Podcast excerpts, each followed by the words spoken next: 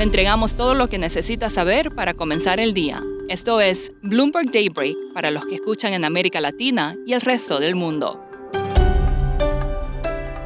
Buenos días y bienvenido a Daybreak en español. Es 8 de marzo de 2022, Día Internacional de la Mujer. Soy Eduardo Thompson y estas son las noticias principales. La atención del mercado se vuelca al níquel, el precio del metal subió un 250% en dos días y alcanzó un récord de más de 100 mil dólares la tonelada, lo que obligó a suspender sus transacciones en la Bolsa de Londres. Rusia es un importante proveedor del metal usado en baterías y acero inoxidable la Unión Europea estudia un plan para masivas emisiones de bonos de manera conjunta para financiar gasto en energía y defensa y hacer frente a las consecuencias de la guerra en Ucrania. Fuentes dijeron que aún se afinan los detalles, pero que se presentaría una propuesta esta semana.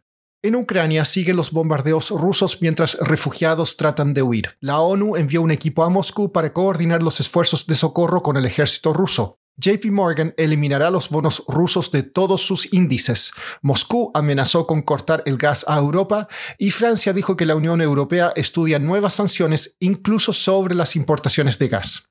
La Cámara de Representantes de Estados Unidos podría votar mañana un proyecto de ley para prohibir las importaciones de petróleo ruso. También facultaría al presidente Joe Biden para aumentar los aranceles sobre otros productos de Rusia y Bielorrusia.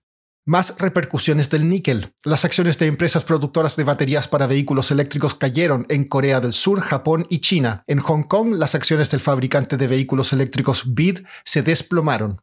Pasando a América Latina, fuentes dijeron que funcionarios de Estados Unidos y Venezuela discutieron una exención de algunas sanciones para que el país pueda reanudar las ventas de petróleo. El presidente Nicolás Maduro dijo que las conversaciones fueron cordiales y productivas y que continuarán.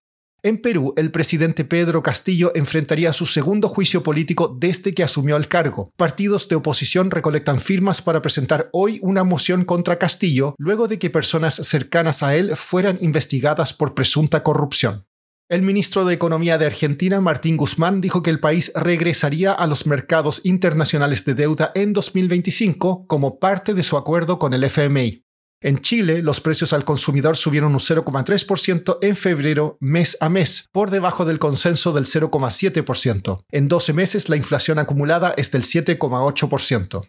En Brasil, fuentes dicen que el gobierno discute fijar precios de los combustibles de Petrobras durante unos meses tras el alza en los precios del petróleo. En México, el presidente Andrés Manuel López Obrador defendió al fiscal general Alejandro Gertz luego que medios locales informaron que habría interferido indebidamente en un caso relacionado con la muerte de su hermano. Tras el masivo éxodo de venezolanos en la región, algunas personas están tomando una osada decisión, volver a Venezuela. Nicole Yapur, periodista de Bloomberg en Caracas, nos cuenta más.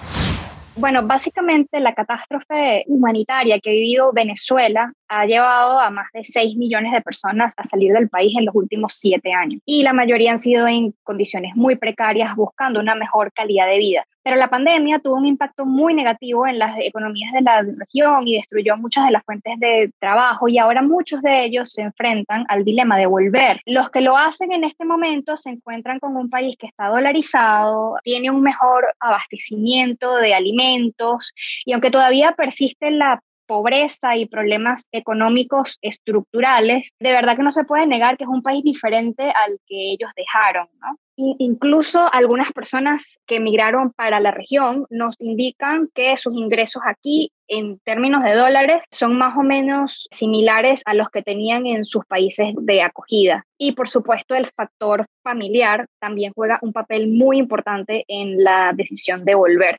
Nicole, ¿hay alguna, algún dato que señale cómo se va a ver esta tendencia a futuro?